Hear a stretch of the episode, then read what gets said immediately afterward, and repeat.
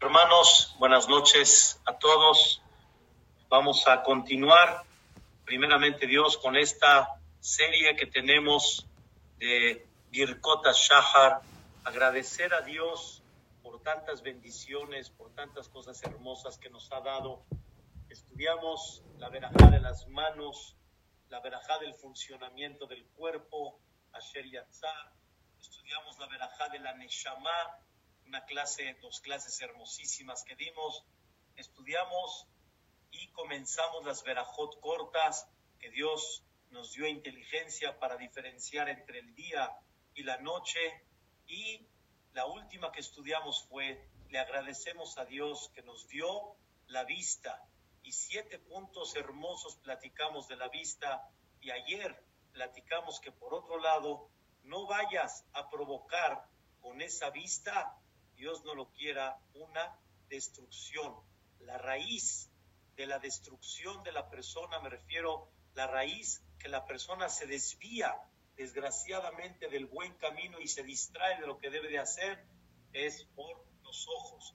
Los ojos ven, el corazón desea, la mente trama y salen los actos. Eso fue el tema que ampliamos el día de ayer sobre ojos que no ven, corazón que no siente. El día de hoy quiero platicar, aunque lo voy a dividir en dos, siguen dos bendiciones en el orden que nosotros tenemos los sefaradim. Los ashkenazim tienen un poquito un orden diferente.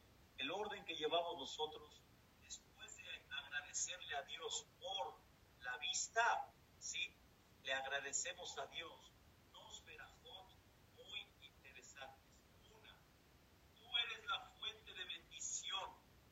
liberas a los presos, matir a Surim, liberas a los presos, y te agradezco Dios, Zokef Kefufim, que puedes levantar a los quienes están doblados, o sea, nos ayudas a que estemos erguidos. Y Bezrat Hashem, vamos a explicar primeramente Dios en términos generales, pero más en particular la clase de hoy es libera a los que están presos. Voy a comenzar primero con algo muy sencillo, con algo que realmente es un sentimiento que todos debemos de agradecer. Escuchen bien este punto. Dios, tú eres la fuente de bendición y te agradecemos que no estamos presos. En este concepto es muy simple y realmente le decimos a Dios que Baruch Hashem tenemos una libertad y que no estamos presos.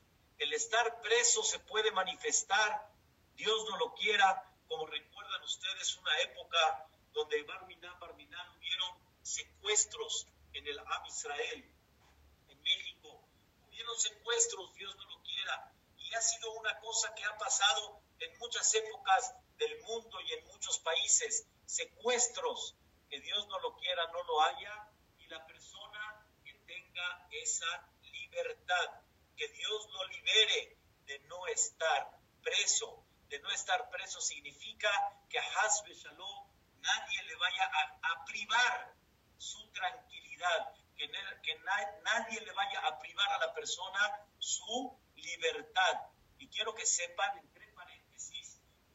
Torah me dice en los diez mandamientos, la Torah me dice, no matarás, y después dice, no robarás, la Torah no se refirió en los diez mandamientos principalmente, no se refirió a robar en un concepto natural, robar dinero, robar pertenencias del otro, sino se refiere secuestro, cuando una persona, Barminan, secuestra al otro y le quita su libertad. Esto, esto, queridos hermanos, para la Torá se considera y se condena, Dios no lo quiera, a muerte. Cuando una persona le quita la libertad al otro. Y por eso, libérame de los presos. Quiere decir, te agradezco que me liberas y que no estoy, Barminán, en esa situación y en esa circunstancia. Para Dios es muy grave, Barminán, la gente que secuestra y Dios ya sabe a cada persona su cuenta particular en aquellos, en aquellas personas que Barminan lo hicieron. Pero cuánto hay que agradecerle a Boreolam que una persona tiene realmente libertad. Dos, dentro de este primer punto, dos, le agradecemos a Dios, escuchen qué increíble, le agradecemos a Dios que nuestros negocios estén derechos, que nuestros negocios estén limpios para que Barminan, no por un mal negocio o por un mal, una mala acción de alguna forma, Barminan, la persona, Dios no lo quiera, esté en la cárcel. Hashem Ishmor, que Dios nos salve y que Dios nos cuide. Una persona me comentó, un gran amigo, que comentó que, ya saben, que todos los que de repente toman un poquito en las bodas, en las fiestas, salen y él nunca se imaginó y nunca pensó la, eh, el beneficio y la bendición de la comunidad que trata de no darnos el coche si no estás en un estado perfecto. Él no lo había entendido hasta que no lo vivió. Y con un poquito, un poco más que tuvo de copa, lo agarraron ahí en el lugar donde miden el alcoholímetro y se lo llevaron una noche preso. Me dice, jaja, no se lo deseo absolutamente a nadie. Y hay que agradecerle a Dios que nos pone en la mente cuidar nuestra salud y de alguna manera cuidar, en el, estamos hablando, nuestros negocios, que Dios nos proteja y nos cuide para que Hasbe Shalom, ninguna persona tenga que llegar a esos lugares y siempre tenga su libertad, que tenga su liberación. Es parte de lo que una persona tiene que agradecer. Nunca se imaginaron, ¿verdad?, pensar en esto, que una persona agradezca y le diga a Dios, gracias que tengo mi libertad. Gracias, me puedo en muchos lugares y puedo tener la libertad de estar en, en varias zonas en el momento que yo quiera y que Hazbe Shalom, no, no por malas personas o por el otro lado, por una mala acción, Dios no lo quiere, una persona llegue a la cárcel. Es una cosa, la verdad, impactante. También, también, escuchen bien, dentro de este punto le debemos de agradecer a Dios que no estoy metido, Shalom, cosas que realmente me tienen preso y que no puedo ya escaparme de ellas. ¿Cuál es? El alcoholismo en sí. Dios no lo quiera, Barminán. Las drogas, Barminán, Barminán. El cigarro, con mucho respeto a los que están acá. No sé quién fuma ni quién no. No estoy criticando a nadie, pero no deja de ser. El mundo hoy en día está está tratando que la gente recapacite lo mal que es el cigarro, el puro, el alcohol, Dios no lo quiera las drogas. Y le digo a Dios, gracias que me liberaste de esto. Gracias que me das la oportunidad de no ser adicto de eso, porque eso a mí me da una prisión.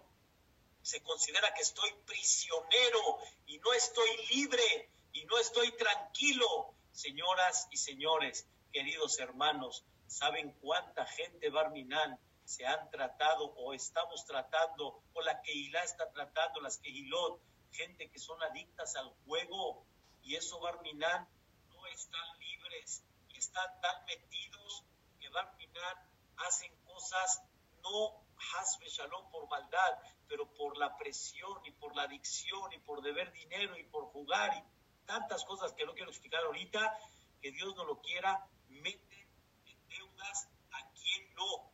Hasbe Shalom. Hay que tomar mucha precaución y hay que agradecerle a Dios que estamos liberados también de estas adicciones. Ahora, Rabotai, con esto resumimos el primer punto.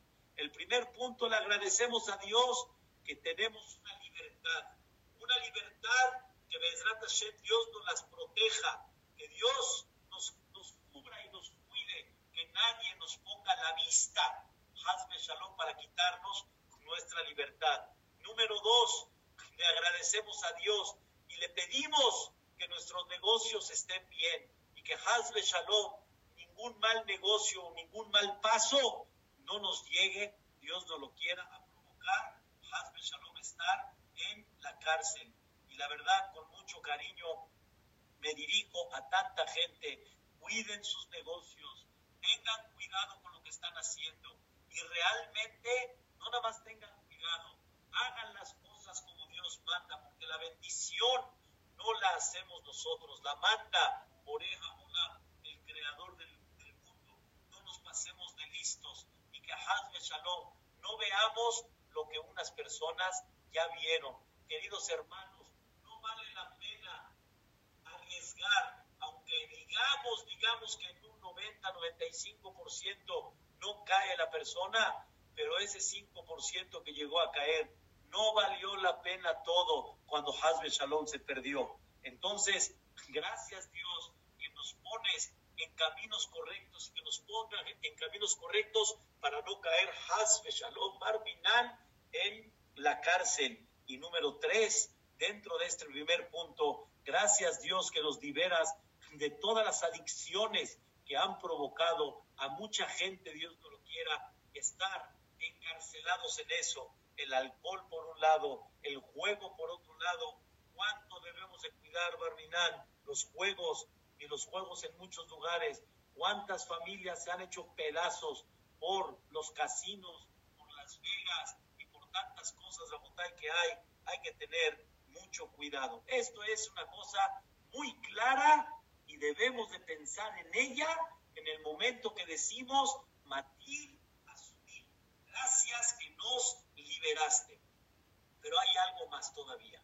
Y vamos a decir algo más sencillo, algo más sencillo.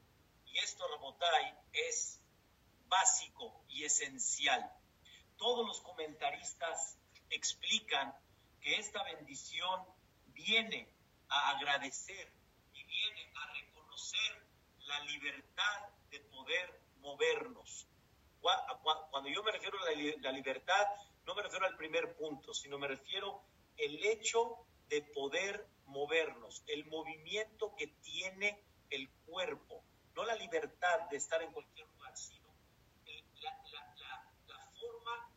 hacer esto, que me puedo extender, que me puedo parar y que puedo caminar realmente a donde yo quiera, en el buen sentido.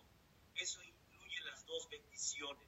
Número uno, el movimiento, que puedo yo hacer esto, que realmente tengo la facilidad de poder moverme y te agradezco, Boreolam, algo que aparentemente se ve tan sencillo, pero el hecho de que yo tengo movimiento en cualquier forma de mis manos, te agradezco a ti, Boreolam, y eso se llama, escuchen qué cosa tan interesante, eso se llama Matir Azurim, que libera a los presos.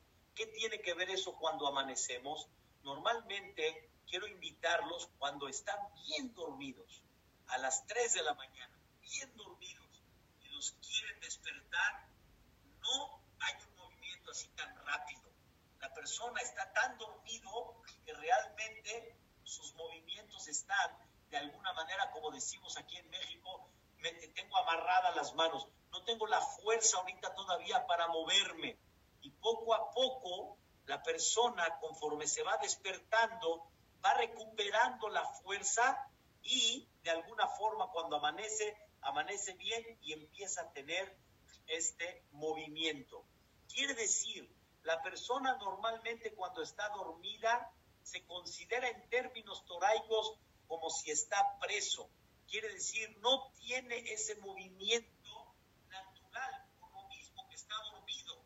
Y cuando nos despertamos y volvemos otra vez, así como vemos, le agradecemos y tenemos una bendición particular que Baruch Hashem nos podemos mover y aparte nos podemos parar, podemos estar erguidos y podemos caminar. Dos bendiciones, el movimiento del cuerpo y el movimiento de poder estar parados y poder caminar. Estas dos cosas, como ya hemos explicado, muchas veces las damos por hecho, cuando realmente viene a enseñarnos todos los días nuestros sabios, no lo tomes por hecho, sino todo lo contrario. ¿Cómo? A ver, díganme, ¿nunca les pasó que de repente se durmieron muy por encima de una mano y se les durmió la mano? Y cuando se duerme la mano, ¿qué pasa? No hay movimiento.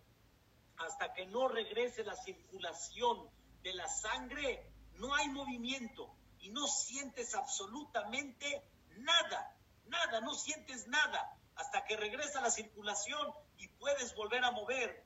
Rabotai, cada vez que digo esta verajá, pero principalmente cuando ahorita que estoy en Zoom y yo mismo me veo y veo mis movimientos, le agradezco a Dios de poder hacer esto.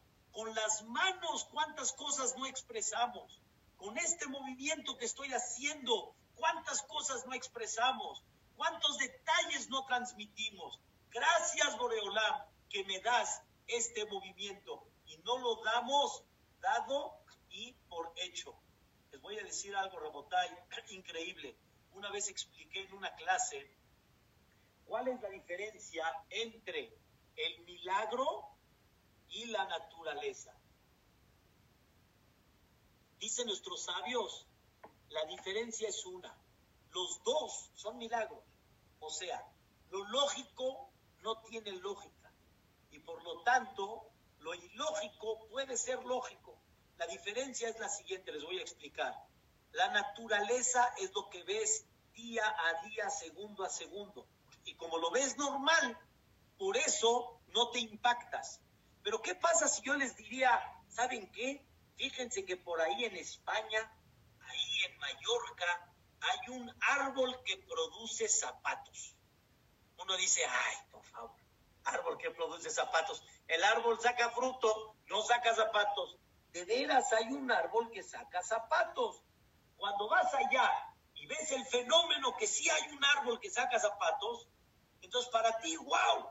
Pero para los que viven en Mallorca, hay un árbol que saca zapatos.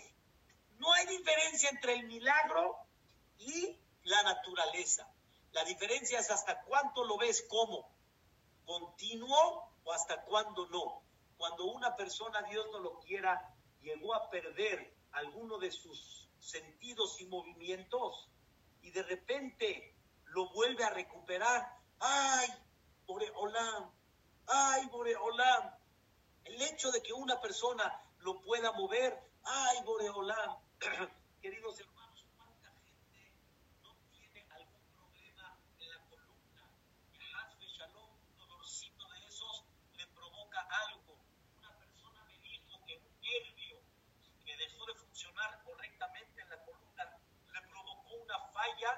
de movimiento en un lugar.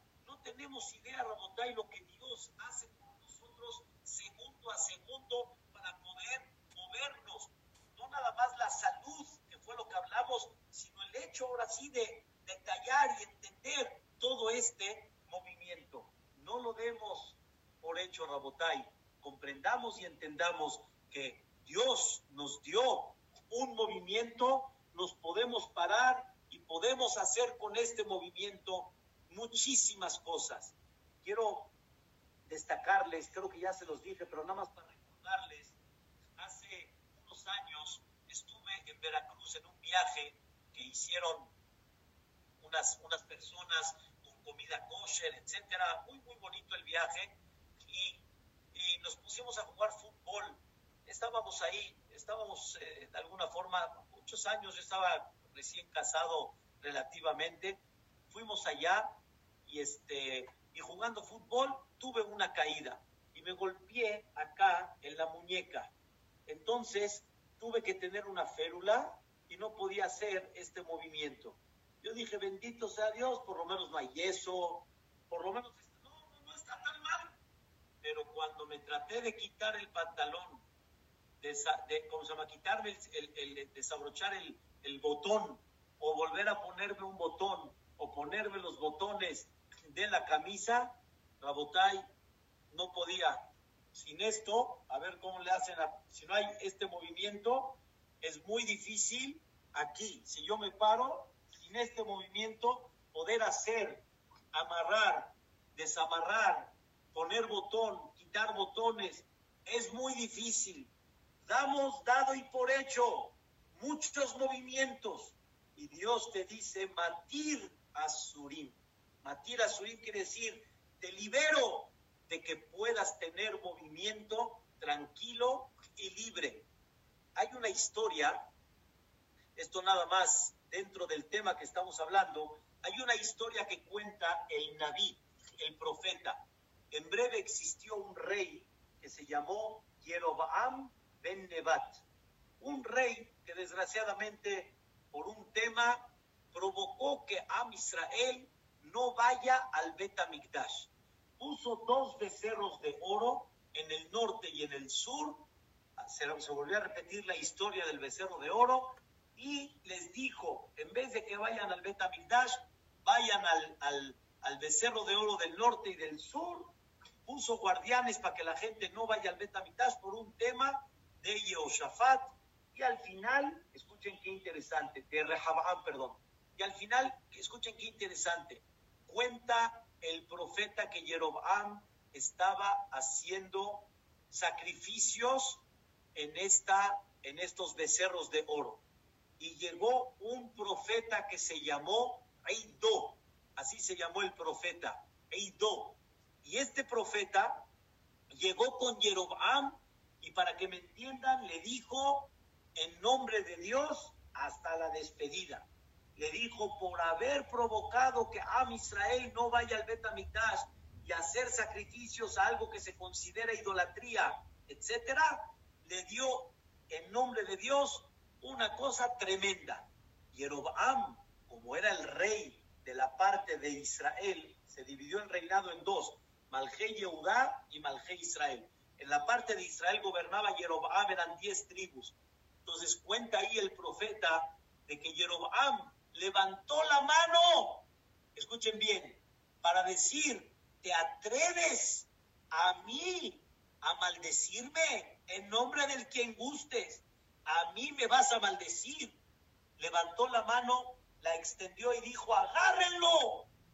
Y en ese momento, dice el Pasuk, el versículo, se secó la mano de Jeroboam. Se secó la mano de Jeroboam, se secó quiere decir, así se quedó. No tenía movimiento, como les dije, hagan de cuenta que se durmió encima de ella y no circula la sangre. Se secó, no se podía mover. Ahí Jeroboam se dio cuenta del error que tuvo y le pidió a Ido, perdóname y pídele a Dios que me perdone. No fue mi intención que me regrese el movimiento de la mano. Y al final se volvió a regresar ese movimiento de mano. En otras palabras, ¿quién te da ese movimiento todos los días, cada segundo? Dios en ese momento que Jeroboam quiso meterse, Dios le secó la mano. Voy a decir un paréntesis, un paréntesis. Jeroboam estaba sacrificando a la idolatría, se consideró idolatría. Y Dios no le secó la mano, le permitió que siga dando movimiento. Y por otro lado llegó Ido y le dijo Jeroboam, agárrenlo. Y ahí si le secó la mano, le dice Dios a Jeroboam, mira, si te metes conmigo, tengo paciencia. Y voy a ver si recapacitas, si haces teshuvah. Pero si te metes con mis hijos, pobre de ti. Rabotai no es lo mismo meterse con Dios que meterse con uno de Am Israel. Con Dios, Dios se queda callado y aguanta. Pero cuando te metes con uno de Am Israel, Dios contesta y rápido. Así que siempre hay que cuidar, no lastimar y no meterse con uno de Am Israel. Pero regresando al tema principal, Dios nos da la energía todos los días y cada segundo.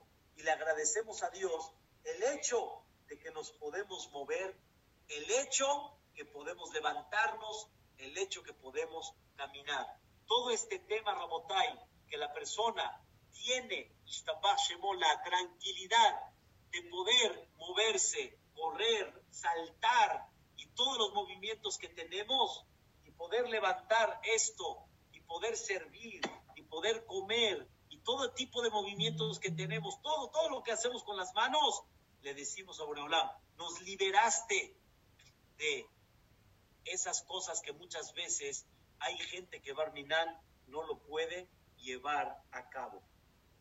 Esto es el punto número dos y le agradecemos a Dios todos los movimientos que Baruch Hashem tenemos.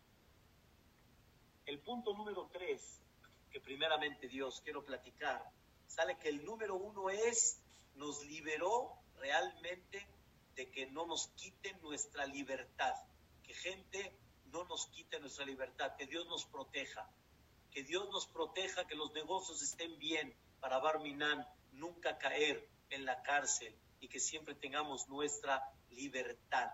Y que tengamos esa libertad de no estar amarrados a una adicción Barminan. Eso ese es el primer punto. Nos, nos da una libertad. Punto número dos, Rabotay, que Dios nos da movimiento, libertad de movimiento, que podemos movernos, el hecho de que podemos dar cualquier paso y de una forma fácil nos paramos, caminamos, regresamos, nos sentamos, volvemos a hacer, sentados agarramos el libro, agarramos la copa, tomamos, hacemos, todo eso está incluido dentro de Matira Surim y nunca hay que dar las, cochas, las cosas por, por hecho, sino todo lo contrario, sentir y por eso nuestros sabios nos hicieron el favor de ponernos esta bendición para prestar atención de esto. Pero hay un tercer punto que este para mí tiene mucho. Y de veras, de veras, vamos a aprender el día de hoy. Este va a ser uno de los puntos principales, no nada más de agradecimiento, sino también de pedirle a Boreolam que nos libere. ¿Que nos libere de qué? Escuchen bien lo que vamos a analizar el día de hoy. Esta explicación la dice uno de los grandes jajamim eh, que estuvo él en, Europa, su hijo fue jajam en Portugal, él se llamó Rabbi Jacob Emdi hace más de 250 años y también Rabbi Melzar también explicó este concepto y vean qué interesante vamos a estudiar el día de hoy. Te pido, Olam, que me liberes de las cadenas del Yetzer y que me permitas realmente estar libre.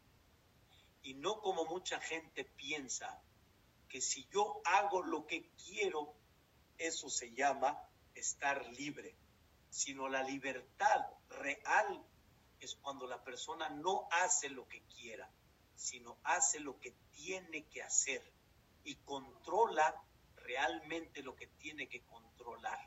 Escuchen, Rabotay, esto tan maravilloso. Voy a comenzar. Habíamos hablado en la verajá de Lokai Neshama, ¿se acuerdan? Siete puntos. Voy a recordar uno de ellos.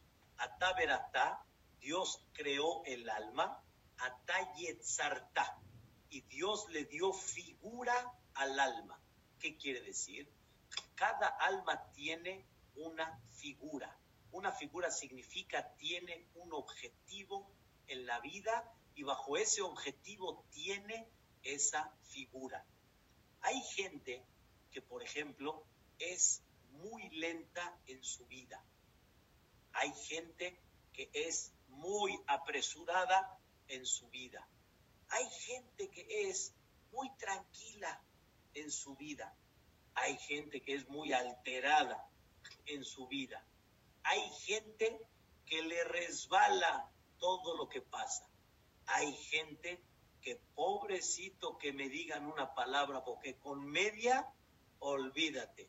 Se dice Mexic, tiene mecha corta, pero hay unos que ni la, no, tienen, no tienen ni mecha corta, no tienen ni mecha, no tienen ni mecha, hombre. No alcancé ni a prenderla y ya explotó. Nada más me ve y ya luego, luego se tienen mecha larga.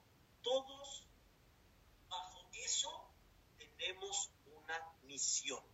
Escuchen bien, queridos hermanos, platicamos de este tema ya ampliamente.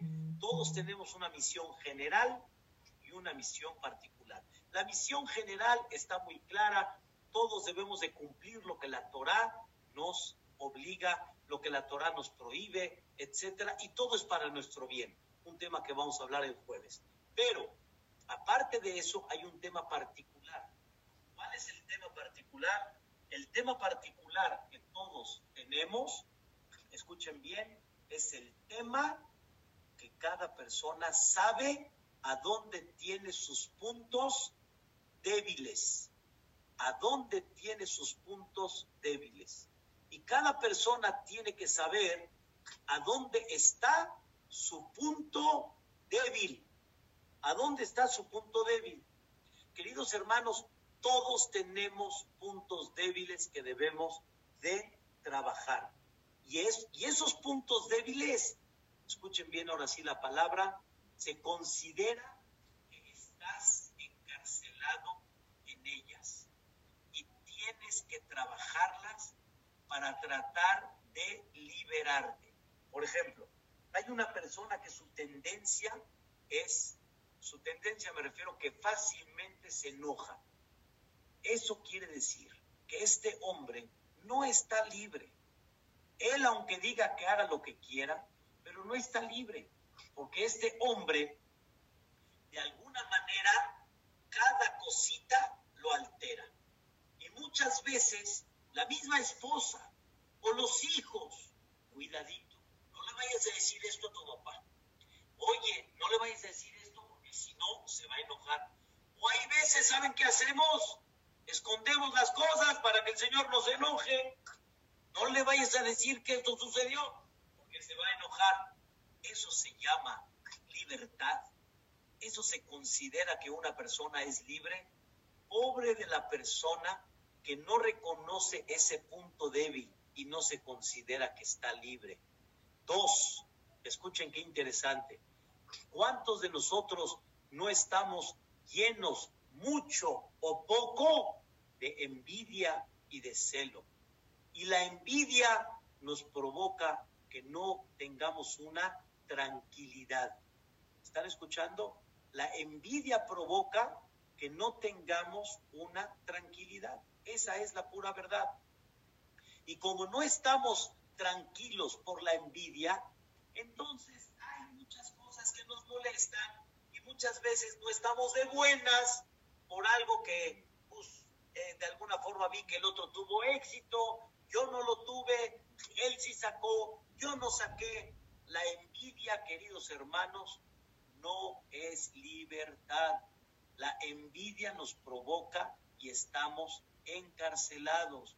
Qué bonito sería estar libres y aunque veas que el otro tuvo más que tú, no tienes envidia, porque realmente, estoy hablando de la envidia, no, no, no la buena, no la envidia que una persona algo, entonces desea superar y eso le, le ayuda a superar, sino la envidia a la que tú no y él sí. Bueno, así es. Pero esa envidia te provoca de alguna forma una angustia o hay veces lastima tu corazón y por eso no se llama que estás libre. Eso no se considera libertad. El no tener paz en el alma no se considera que estás libre. Igual de la misma manera, cuando alguien te ofende y en el momento sientes un rencor por eso no te sientes y no estás libre. Pero quiero decirles algo fantástico, algo extraordinario. Estos ejemplos son muy comunes. ¿Saben cuál es una de las cosas que no nos da libertad? De alguna manera pensamos que estamos libres, pero no. Una que les voy a decir en conceptos científicos. Se llama flojeritis aguditis. Así para decirlo en, términos así médicos bonitos, griegos, eh, eh, eh, flojeritis aguditis. ¿Qué significa? Hay gente que no es libre, ¿saben por qué? Porque tiene flojera y la flojera no le permite a la persona avanzar en su vida. La flojera, Rabotay, es la que te impide avanzar en la vida. La flojera es la que te, la que te prohíbe, o más bien dicho, la que te impide no desarrollar un potencial enorme que tienes. La flojera te impide no invertir en cosas que realmente te van a dar un beneficio. Señoras y señores, eso se llama libertad. Cuando una persona piensa que no hizo las cosas por flojera, oh, eso es libertad. No, estás preso en esa flojera y esa flojera, escuchen bien, no es tu amigo, dicen nuestros sabios, es tu enemigo. Como le dije a mi hijo, dime mi vida, no te pido que no te pido que me contestes rápido, pero piensa un minuto, piensa, la flojera es muy rica, no hacer tareas por flojera, no estudiar por flojera, no avanzar, muy la flojera es tu enemigo o tu amigo.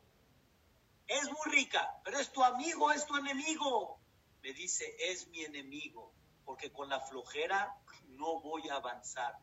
Queridos hermanos, debemos de comprender y debemos de entender que la flojera no es libertad, todo lo contrario, todo lo contrario. ¿Y qué pasa cuando realmente una persona tiene flojera y quedan las cosas tiradas? Y por flojera me mandaron un chiste, pero de veras, de veras es un buen chiste. Me mandaron un chiste de una persona que está con un plomero y están los trastes repletos y dice, pues, qué raro hombre, esto estaba antes, todo estaba bien lavadito y ahorita pues no sé cuál es el problema, le dice el plomero, pero, pero el, el agua está funcionando, todo está bien. Dice, no, no, no, no, pero hay un problema, dice, hace 15, 20 días todo esto estaba lavado y ahorita nada está lavado. O sea, explíqueme cuál es el problema, por qué las cosas no están lavadas. Y el otro pensando y dice, caray, tienes razón, ¿cómo vamos a encontrar cuál es el problema? Una, ponte a lavar, ponte a lavar, eso es todo, nada más. Agarra y lava. No preparas tu maleta, quieres que te hagan todo, quieres que te carguen todo. Eso se llama liberación cuando realmente abras los ojos, vamos a ver si eso fue libertad o eso fue realmente una presión. Hasbe Shalom, por eso no creciste, no hiciste negocios, no creciste económicamente, no creciste personalmente, eh, eh, moralmente, personalmente, tantas cosas que hay. Eso no es libertad. Empecemos a comprender qué se llama libertad. Ayer dijimos, Rabotay, ojos que no ven, corazón que no siente. La gente quiere tener libertad de sus ojos y ver todo lo que quiera, pero desgraciadamente con esa libertad llegaste a todo lo que hablamos ayer. Eso se llama realmente que estás liberado, estás encarcelado, estás encarcelado y ahí es donde la persona debe de trabajar. Quiero decirles uno de los temas más importantes que hay. Somos esclavos del deseo. Y somos esclavos de la, no la ambición, la positiva, sino de ambiciar cosas que no necesitamos, a eso me refiero, no del crecimiento. Somos esclavos de todo eso. Y no te sientes tranquilo. Y no te sientes en paz y no te sientes con calma. Eso se llama que estás liberado cuando tú realmente llegas a la casa y estabas esperando una comida espectacular de tu esposa y de alguna forma hizo otra comida, no la que tú esperabas, el decir gracias que tengo comida, eso se llama estar libre. El llegar y decir, esto es lo que hiciste, volviste a hacer otra vez mole, otra vez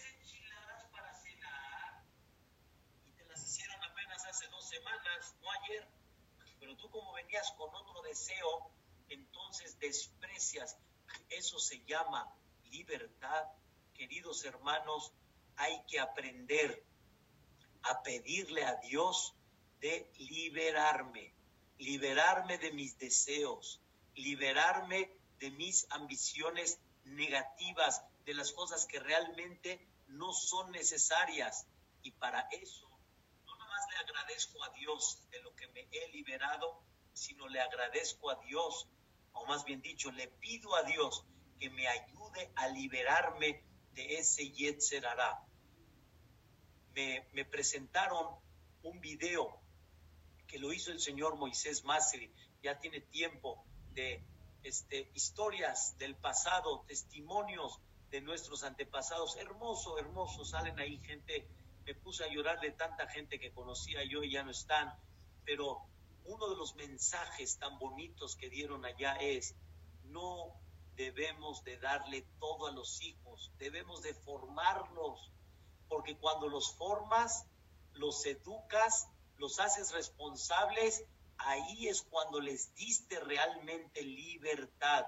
Pero cuando los acostumbras a cosas como hoy en día que no, entonces si hoy le das y no aprenden a, que les digan no, en un futuro, ¿qué va a pasar? A ver cuando la esposa le diga no, o a ver cuando otra persona les diga no. ¿Saben qué significa eso? Queridos hermanos, ¿saben por qué? Había mucho shalom bait en aquella época y los divorcios, como decía Hajam Sadek, eran contados porque realmente formábamos a las parejas y se les enseñaba y se aprendía a decir no y se aprendía a decir tienes que tener una formación, tienes que aprender a arreglar también tu vida, pero cuando no, entonces, ¿a dónde van a llegar? Como decimos acá, todo peladito y a la boca, eso no se considera que tienes libertad. Libertad es cuando realmente la persona tiene control, cuando la persona sabe y reconoce sus puntos débiles y los trabaja. El tema que quiero explicar el día de hoy en el tercer punto, le pedimos a Dios, hay muchos puntos débiles que pusiste en nosotros porque es nuestra misión. Te pido, Boreolam, que me ayudes a liberarme de ellas, a poder controlarlas y a llegar al objetivo que realmente tú esperas de mí. La persona para poder liberarse de todo eso tiene que aprender a dónde están sus puntos débiles. No como una persona, estaba yo en el Midrash Keter en el Midrash Keter cuando estaba en, en, eh, eh, Fuente del Rey y Avenida de las Bosques, en una casita. Estaba yo estudiando ahí y me quedé una noche más tarde de lo común.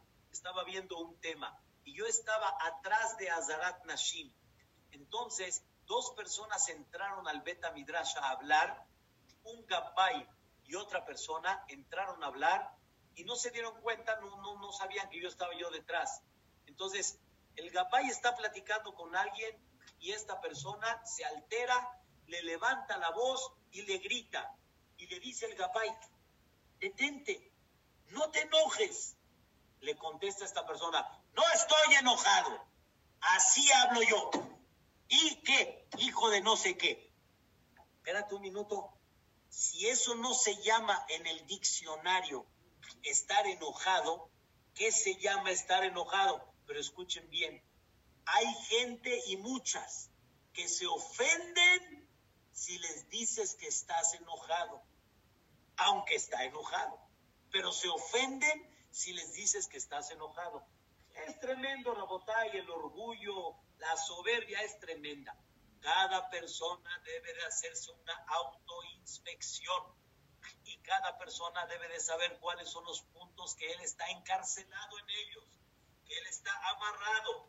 Y la persona tiene que aprender que así como el mundo crece, así como el niño va creciendo y va dando sus pasos y va caminando y va madurando y se va haciendo un hombre de bien y se va formando. Así de la misma forma, la persona tiene que crecer y la persona tiene que controlar y la persona tiene que liberarse de las cosas que realmente lo tienen preso. Escuchen, queridos hermanos, todos los animales, todos los que los seres vivientes de animales, todos crecen de esta forma, así. O sea, están en cuatro patas y normalmente así crecen. El único que crece normalmente hacia arriba es el hombre. va creciendo, va creciendo, va creciendo, va creciendo, va creciendo, va creciendo. ¿Cuál es el mensaje? Tu mente y tu crecimiento debe de estar hacia arriba. No te debes de quedar como, con perdón de ustedes, con mucho respeto, como los animales. Tú debes de crecer y debes de cambiar y debes de tener una conducta mucho mejor. Debes de comer, como decimos acá, como Benadam. Debes de dormir como Benadam. Debes de este, vestirte como Benadam. ¿Tienes la libertad? Sí. ¿De qué? Tienes la libertad de escoger si estás preso o estás libre. Y si estás preso, pobre. Y si estás libre, qué tranquilidad y qué paz. Observen, Rabotai, el mundo, cuánta prisión tiene. Observen cuánta gente se siente que está libre, pero no está libre. Y realmente están en una prisión en sus puntos débiles que deben de trabajar. Pero ustedes me van a preguntar, pero así soy. Ya Dios me hizo así. ¿Y ahora qué querés que haga? Respuesta, sí. Dios así te hizo. Es la Neshama que te puso. Pero también no me vayas a decir que el bebé, así Dios lo hizo, lo hizo bebé y que se quede bebé toda la vida. ¿Qué preocupación hay cuando de repente ese bebito crece y tiene dos años y hay un movimiento que todavía no puede hacer? o todavía hay algo que no puede desarrollar, o todavía hay algo que no puede hablar. Quiero ver que realmente me digas, no, así Dios lo hizo. Pues no, se preocupa uno y busca uno la manera cómo salir. De la misma forma quiero que sepan, sí, Dios te hizo con esos puntos débiles, pero te los hizo para que trabajes con ellos y para que vayas creciendo poco a poco. Y aquí quiero darles un mensaje un mensaje fantástico. Todos tenemos puntos débiles, aún los que cumplimos o no cumplimos Torah, todos tenemos puntos débiles. Y para poder trabajarlos, no existe de la noche a la mañana, no existe. Queridos hermanos, no hay de la noche a la mañana. Así como un bebé no puede caminar y correr de la noche a la mañana y no desarrolla su cuerpo de la noche a la mañana, para poder liberarnos de nuestros puntos débiles, número uno, reconócelos, escríbelos, estate consciente de ellos. Pero ¿cómo me libero de ellos? Poco a poco. Poco a poco me voy liberando de ellos. Y realmente le voy dando formación, escuchen bien, le voy dando formación a esa liberación. Pero todo es poco a poco. ¿Y cómo se comienza poco a poco? Con actos pequeños. Así como el pequeño no se da cuenta cómo va creciendo y en los mismos padres de repente lo ven grande, pero cada centímetro que va creciendo, va creciendo cada formación y maduración en su cuerpo va siendo poco a poco, de la misma forma tú vas creciendo poco a poco. No hay crecer noche a la mañana. No existe eso. Por eso, Rabotay, cuando hay gente que me pregunta cómo hacer Teshuvah, tenemos que comprender, es poco a poco. Y tú, conforme vayas controlando una, controlando otra, ahí va. No hay, no hablo la sonará. No existe, es mentira. Que sí, no voy a hablar la sonará en un momento específico del día. Todo el día no me importa si sí hablo o si no hablo, pero una media hora al día, esa me voy a cuidar. Y cuando tú le demuestras a tu cuerpo, le, demuestras a ti el control y la liberación que sí tienes, entonces ahí te vas a dar cuenta cómo vas a ir creciendo poco a poco. Cuando dejen de hablar la sonará media hora, Rabotay, háganlo de una a 2 de la mañana. Y así seguro no van a hablar. No, ese es un buen chiste, no. Háganlo de 1 a 2 de la tarde, que es cuando está el mero apogeo, y ahí tienes que dominar. Rabotai, existe un concepto cuando una persona hace las cosas de la noche a la mañana, dicen nuestros sabios, los grandes psicólogos, nuestros sabios, dicen la persona después rebota, como le llamamos. Después ahora quiere destramparse. Por eso las cosas como se hacen realmente poco a poco y empieza a controlar tu enojo. Es como le dijo una vez a una persona, a su hijo, tenía un hijo expulsivo, tenía un hijo que no se le podía decir ninguna palabra, tenía un hijo que cada vez se enojaba de lo que le decían. Una vez llegó su padre y le dijo, mira manito, ya me tienes harto y así ya no te voy a aguantar. Y el papá lo regañó tan duro y tan serio. Y el hijo le dice, papá, estoy de acuerdo, un favor, ayúdame, dirígeme. Le dijo con mucho gusto. En ese momento le dijo, cada vez que te enojes, vas a clavar un clavo en la pared. Pero no digas que sí, que no. Cada vez que te exaltes, un clavo. Dijo el hijo, va. Y así vieron al hijo. Pablito clavó un clavito. Lo digo despacio porque si no me atoro. Y empezó a clavar un clavo, otro clavo, otro clavo. Al primer día se dio cuenta el hijo que clavó 39 clavos. Señoras y señores, no nos damos cuenta cuántas veces nos enojamos al día. Como le dijo una señora a su hija, en aquella época le dijo la hija, la abuela, le dijo la, mamá la hija, lo que yo te grité toda tu juventud, tú se lo gritas a tus hijos en un día. No los aguantas, hombre. Caray, nosotros teníamos más paciencia, más tolerancia. Clavó 39 clavos. Híjole, cuando el hijo se dio cuenta de lo que está haciendo, empezó a trabajar. Y obviamente, cada día clavaba menos clavos.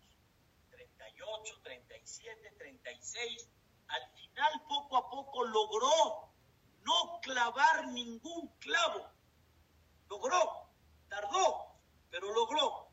Le dijo a su papi, papá, ya no estoy clavando clavos, ya estoy con control, papito, gracias. Le dijo su papá, no, no ha acabado esto, hijo. Sigue la historia. ¿Y ahora qué, papá? Mira mi vida. Ahora, cada día que no te enojes, no cada vez, cada día vas a quitar un clavo. Imagínense si el primer día clavó 39, el segundo 38 y cada día, ¡uh! Entonces ahí le fue dando otro trabajo más. Ya quitó todos los clavos. Ahora viene la parte más dura. Le dijo, hijo, ¿cómo quedó la pared? Toda agujereada, ¿verdad? No, repara esto, hijo lo que hiciste, queridos hermanos, no nos damos cuenta. Eso se llama libertad. Haber lastimado a tanta gente, hablar lo que se te antoje y pensar de que cuando tienes libertad de expresión, haces lo que quieras. Yo, Rabotay, me ha tocado y agradezco mucho al Cajal cuando muchas veces me dicen, Jajam dijo una palabra que tal vez lastimó a alguien, dijo algo que tal vez no estuvo en su lugar. Gracias. Y debemos de y somos seres humanos. Pero si no hay alguien que me diga o alguien que me corrija tal vez, entonces ¿qué? La libertad no es expresar lo que tú quieres, estamos delante de un público, tienes que tener cuidado, ¿qué es lo que expresas? Hay un dicho que dicen nuestros sabios y dice el Talmud, dice, el silencio cuesta un peso, pero el hablar cuesta dos. Quiere decir, pagas más caro cuando hablaste porque cuando ya lo hablaste, ya lo dijiste, a ver, regrésalo, regrésalo. Libertad, yo tengo libertad de expresión. Te va a costar la vida esa libertad de expresión. Tienes que comprender que eso no se llama libertad, no se llama ser esclavo. Por eso el dicho dice, cuando yo no he hablado, yo soy dueño de la palabra. Pero cuando ya hablé, la palabra es dueño de mí. Ya lo dije, ya no hay forma de cómo puedo detenerlo. Eso, Rabotai, hay que trabajarlo. Pero ¿cómo se trabaja? Como decimos aquí en México, piolín, piolín, despacito, despacito. vamos despacito. Todo tiene que ir en un punto que vamos, pero si nunca vamos a trabajarlo, si nunca nos vamos a poner metas y con esa meta vamos a ir trabajando desde un principio despacito, nunca lo vamos a lograr, Rabotay. Entonces sale que en esta bendición le pedimos a Dios más de lo que le agradecemos, le pedimos a Dios gracias que nos eh, perdón, le pedimos que nos libere de donde estamos presos. ¿En qué estamos presos?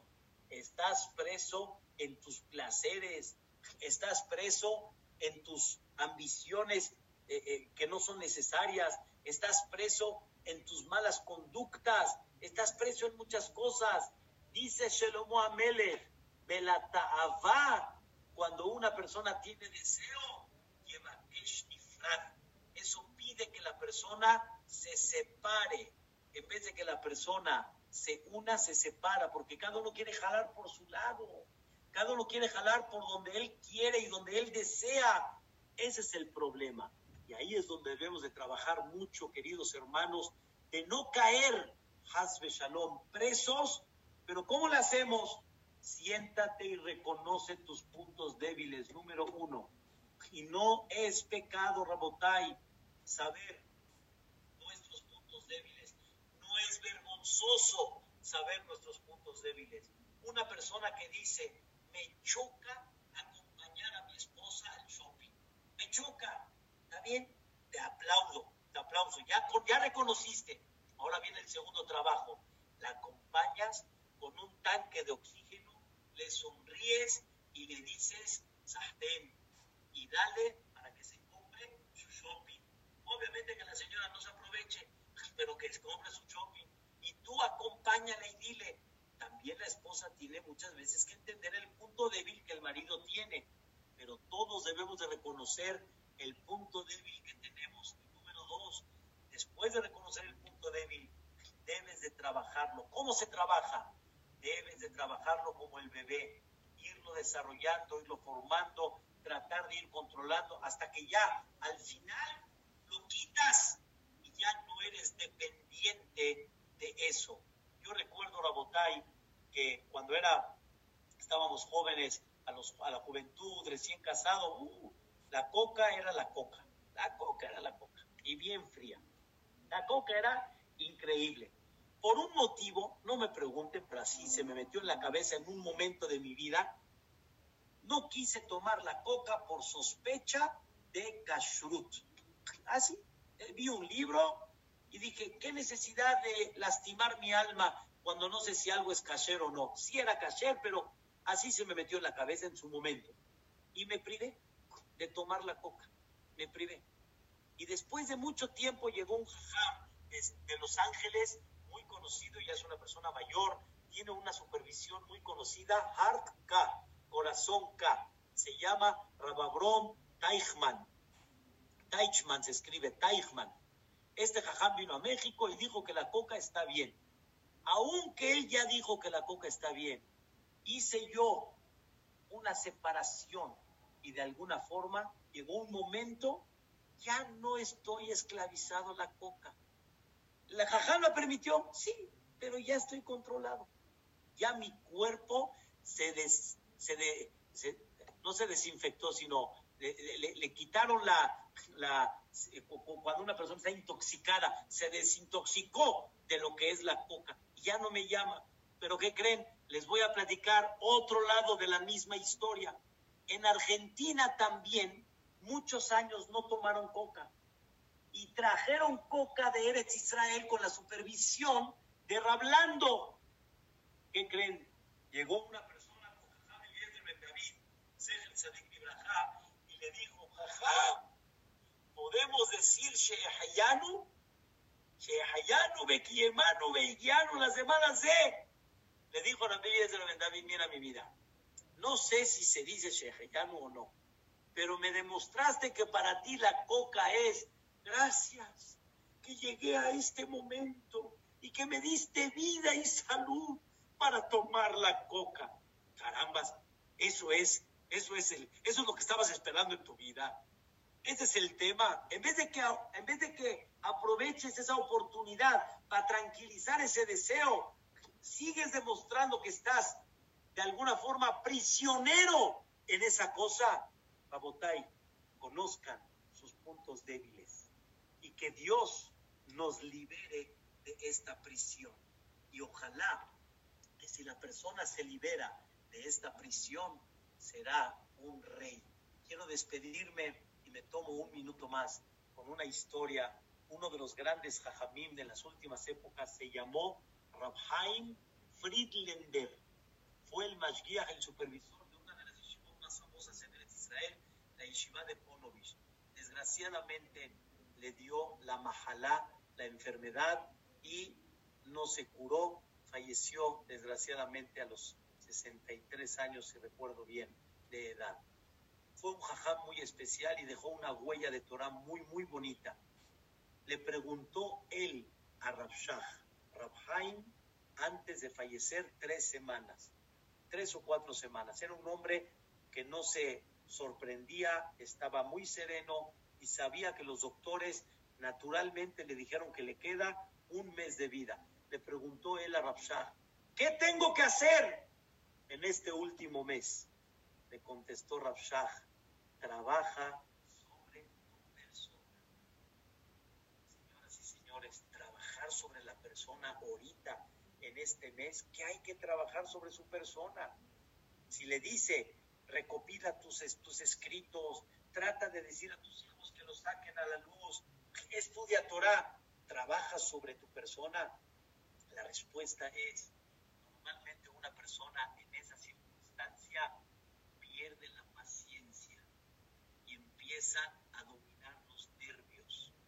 Y tal vez en esas últimas semanas en vez de que tenga tolerancia para recibir a sus familiares, para sonreírle a la gente, para tener paciencia a un alumno que quiere preguntarle algo, alguna dirección antes de que el hajam se vaya, eso es trabajar y eso es reconocer nuestros puntos débiles que tenemos.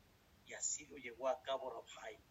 Falleció atendiendo a la gente y su enfermedad y su dolor no le ganó y no lo desesperó, sino todo lo contrario.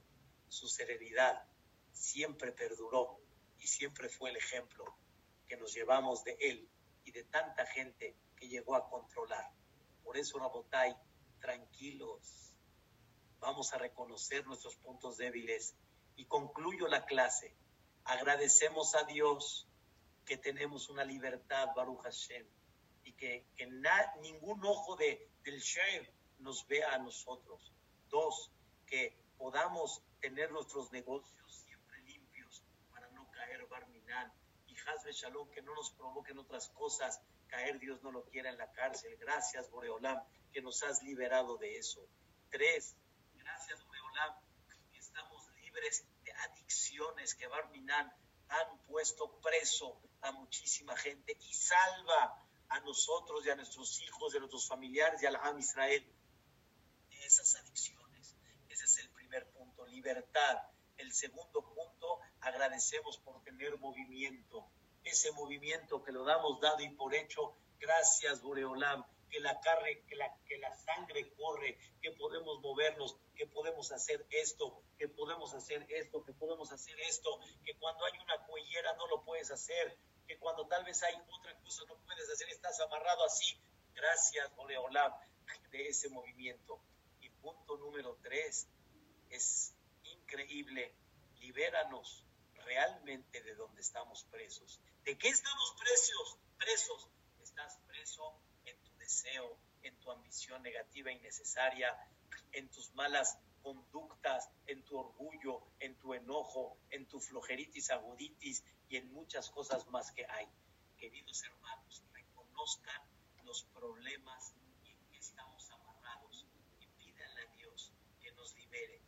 se hace poco a poco y poco a poco, conforme controles, vas a sentir una paz, vas a.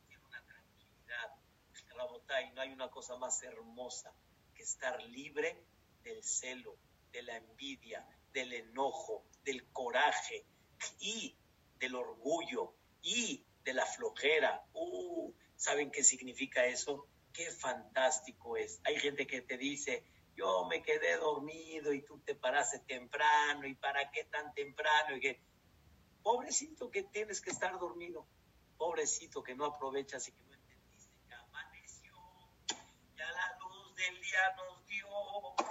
Eso es el secreto que debemos de bendecir.